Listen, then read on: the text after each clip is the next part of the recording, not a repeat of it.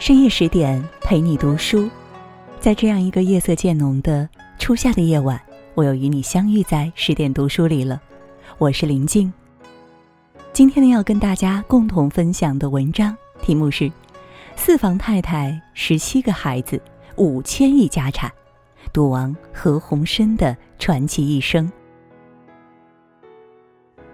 今天九十八岁的赌王何鸿燊去世了。就在昨晚，他还曾睁开双眼，不久又合上。这不是他第一次被传病危。围绕身边的家人，以为他会一如既往的平安度过，谁也没想到，这一次何鸿燊竟是真的走了。作为澳门博彩史上权势最大的赌王，从白手起家到身家五千亿，亲眼见证过多场历史大事件。这样叱咤港澳的人物，近年来经常出现在旷日持久的家产纷争中，几房太太的争斗连绵不断，子女后代的花边新闻层出不穷，这让何鸿燊的晚年颇有些尴尬。但拨开这些繁芜，我们不能忘记，他是一位颇具传奇色彩的商业巨鳄，以及一位毋庸置疑的爱国企业家。二零零一年得知北京申奥成功，何鸿燊立即为奥运场馆捐资，建造国家游泳中心。二零零三年，他将六百万的圆明园猪首铜像捐赠于保利艺术博物馆。二零一九年底，他又将六千九百一十万港币买来的马首铜像捐赠文物局。近百年浮沉人生，何鸿燊经历过无数的高光时刻。他自称自己真正感受到荣耀都与家国相关，他最喜欢被人称作爱国资本家。他最难忘的一天是二十一年前澳门回归的那晚，他曾亲眼见证历史，如今，他亦成了历史。年轻时的何鸿燊简直是情圣下凡，他年轻多金，家世好，欧亚混血使他身材高大，仪表堂堂。英俊的脸庞上鼻梁高挺，明眸皓齿，在贵族学校培养出绅士风度，也会在社交舞会上讲俏皮话，引得名媛淑女们花枝乱颤。张爱玲笔下沉香屑第一炉香里的香港第一美男乔其乔，仿佛是在为何鸿燊量身定制，但倘若把他比作这类游手好闲的小开，又着实委屈了他。乔吉乔们还在祖辈庇护下泡妞的时候，何鸿燊早已拿命换钱。二十一岁，何鸿燊靠押船生意起家。所谓押船，实则走私。二战的枪林弹雨里，这行当的危险系数不言而喻。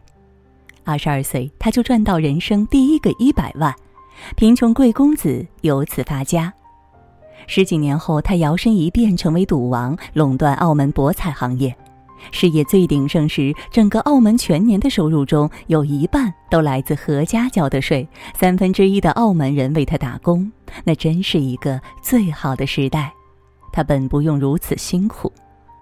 何鸿燊出身于何东家族，香港开埠后第一代首富之家，童年是标准公子哥的生活，住别墅、坐豪车、上最好的学校，却不好好学习，荒废学业，就像大多数富家子弟那样。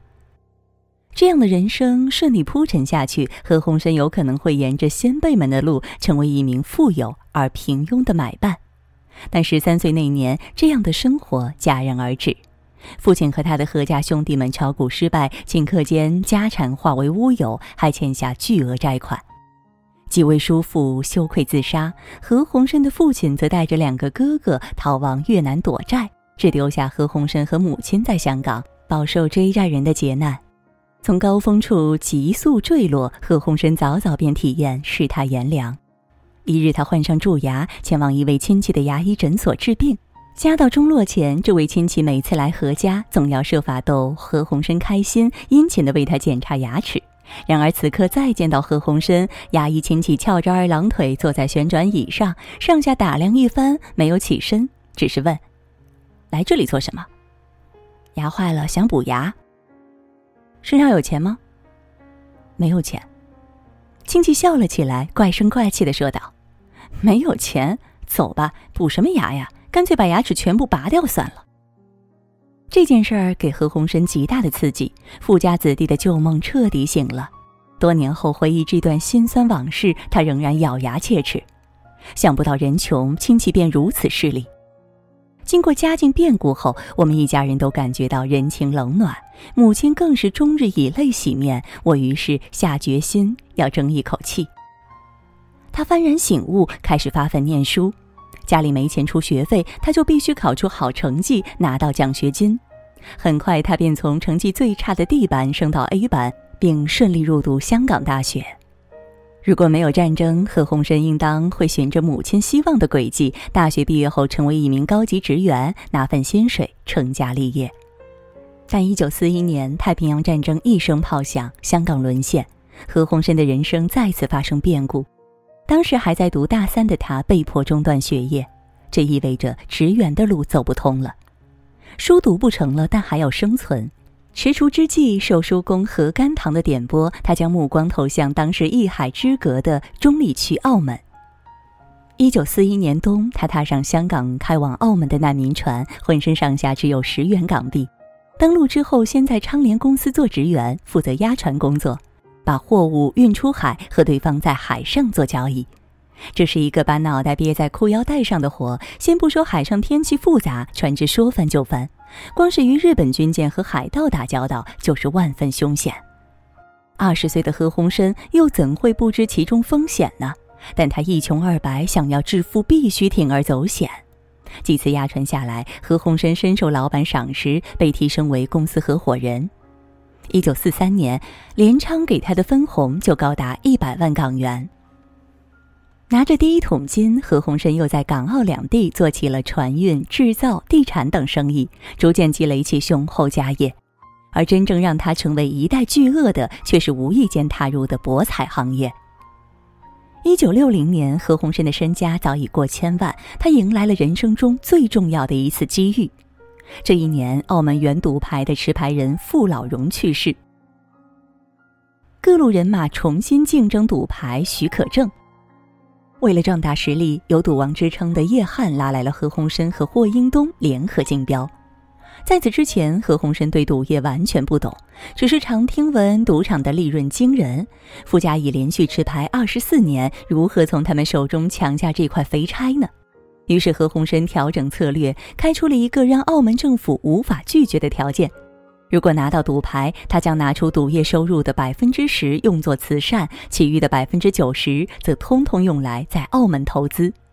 总之，从赌场赚来的钱全部用来建设澳门，这让许多人疑惑：赚的钱都用来做慈善了，岂不是白忙活一场？其实何鸿燊早有远谋，他早已规划好了未来的发展模式。我们的公司不是纯粹的赌博公司，而是以旅游博彩为主的综合公司。除了经营赌场，我们还经营酒店业、餐饮业、娱乐业、客运业、房地产等等。这些收入我们可以自由支配。如果搞得好，其他的收入会远远超过赌场的收入。这样做，虽然赌场在账面上没有一分钱的盈利，只要赌场生意好，大家还是有钱花。总之，我们不要追求账面上的盈利，立足繁荣澳门这一点是不可丢的。没有澳门的利益，就不会有我们的利益。这个道理现在若不明白，将来是会明白的。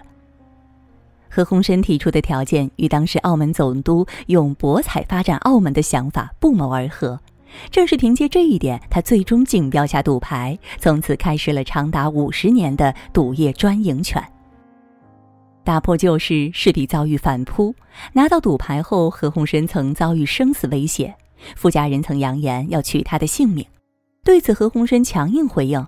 如果我被打死，在四十八小时内，谁能把凶手杀死，就到我的律师那儿支取一百万。说完后，依旧在澳门进进出出，身旁连保镖都没有。此后几年，何鸿燊又逐渐在与叶汉的内部交锋中占据了上风。一九七五年，澳门新任总督上任，何鸿燊取代了叶汉的位置，为新总督接风洗尘。一九八二年，眼见大势已去，叶汉放弃了澳娱股份。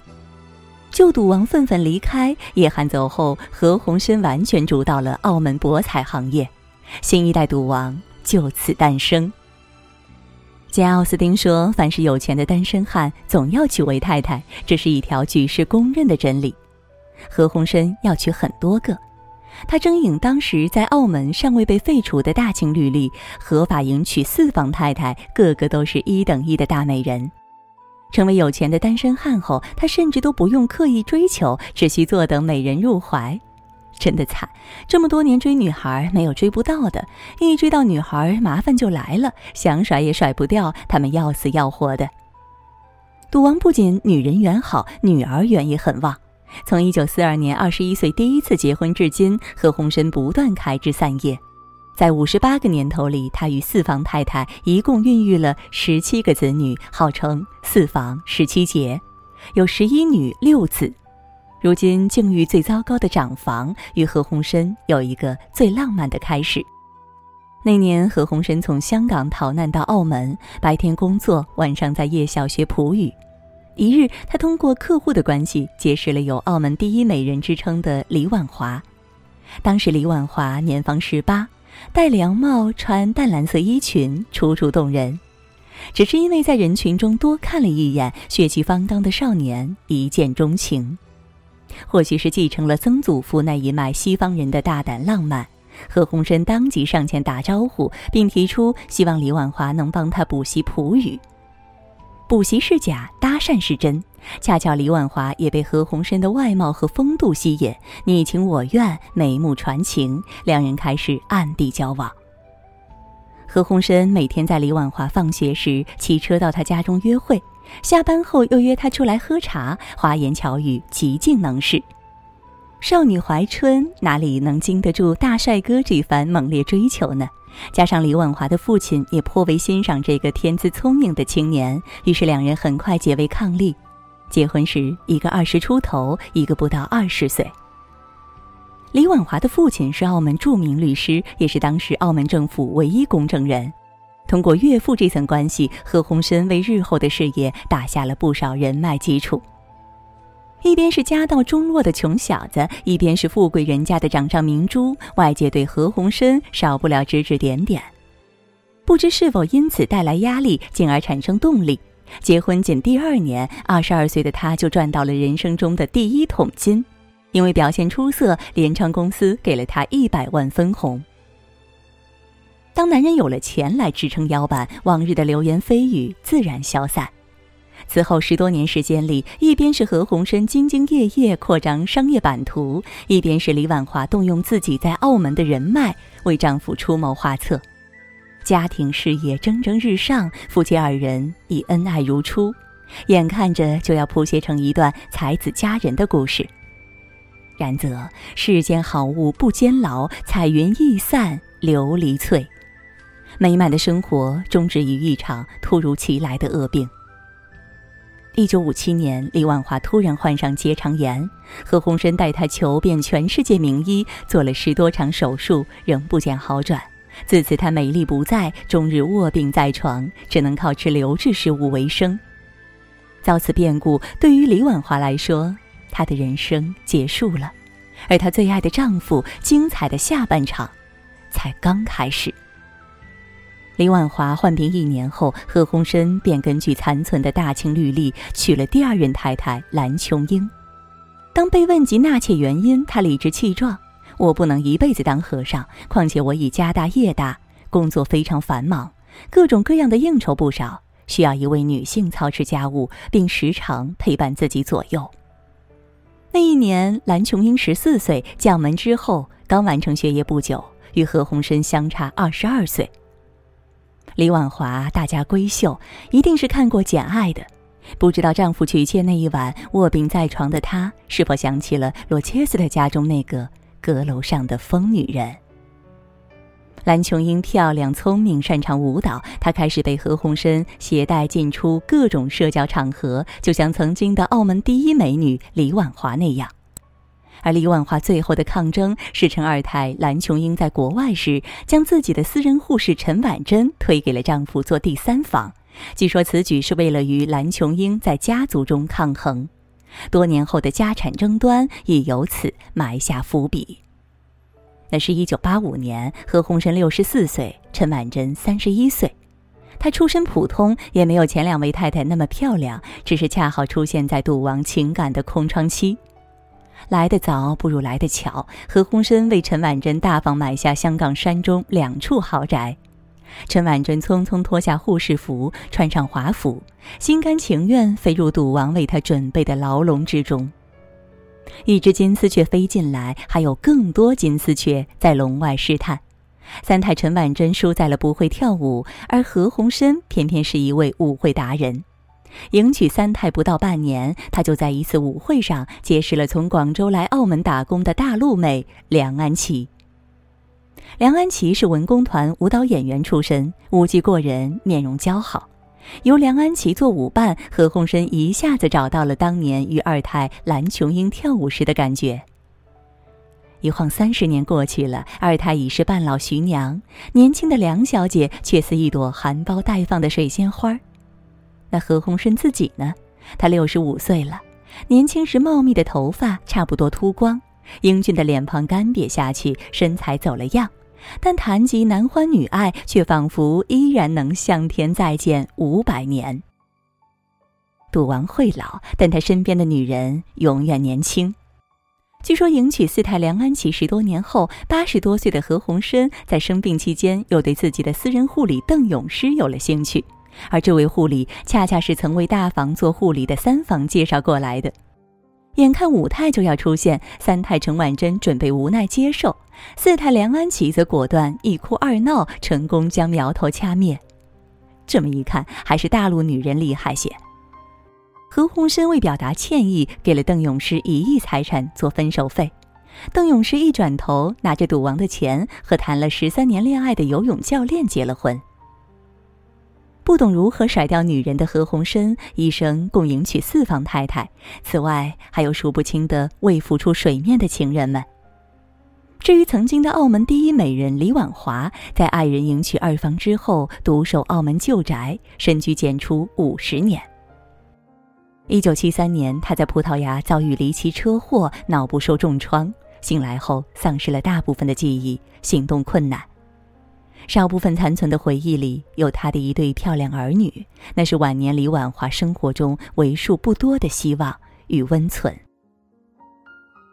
然而八年之后，独子何猷光在葡萄牙同样遭遇车祸去世，长女何超英听闻这个消息，急火攻心，最终竟致精神失常。李婉华从此一蹶不振，于二零零四年凄然离世。赌王的四房太太中，她的物质所得最少。仅有一套澳门旧宅和数额不明的赡养费，而一房的子女后代们都被隔绝在家族的核心业务之外。李婉华去世时，澳门特区下半旗致意，提醒着世人她曾经的显赫与荣耀。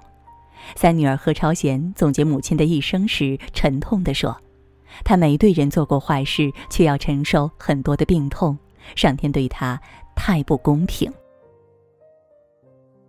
李婉华去世后的第五年，八十八岁高龄的何鸿燊从四台的床上跌下，被诊断为罕见出血性脑中风，此后便常住病房，每日昂贵的药物续命。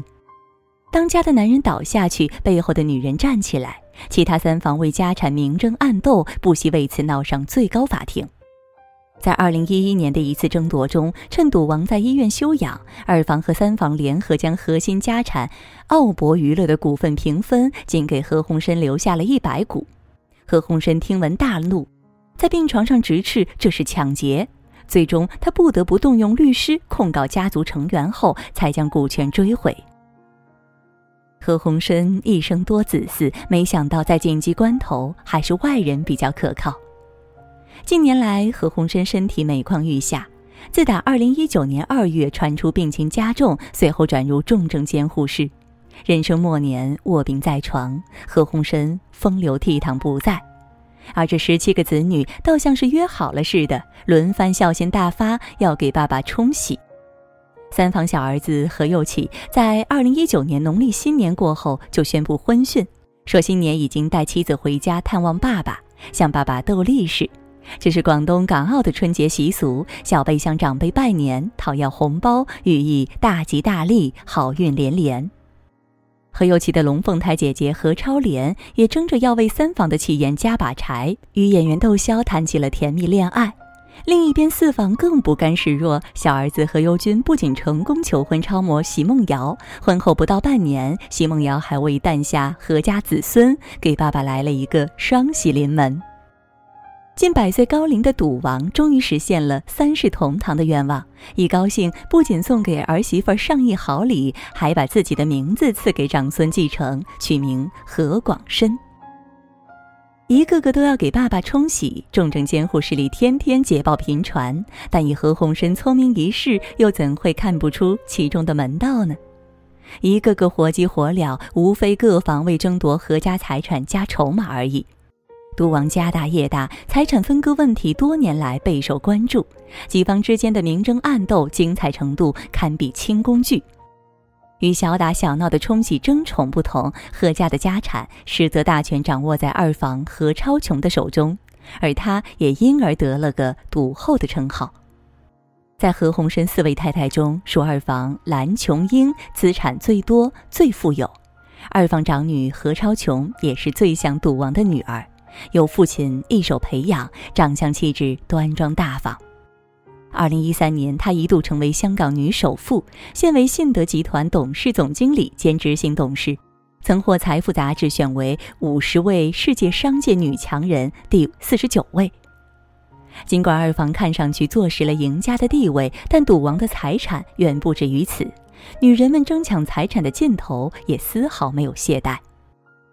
一切逐渐超乎了赌王的掌控，大饼越摊越薄，蛋糕越分越小。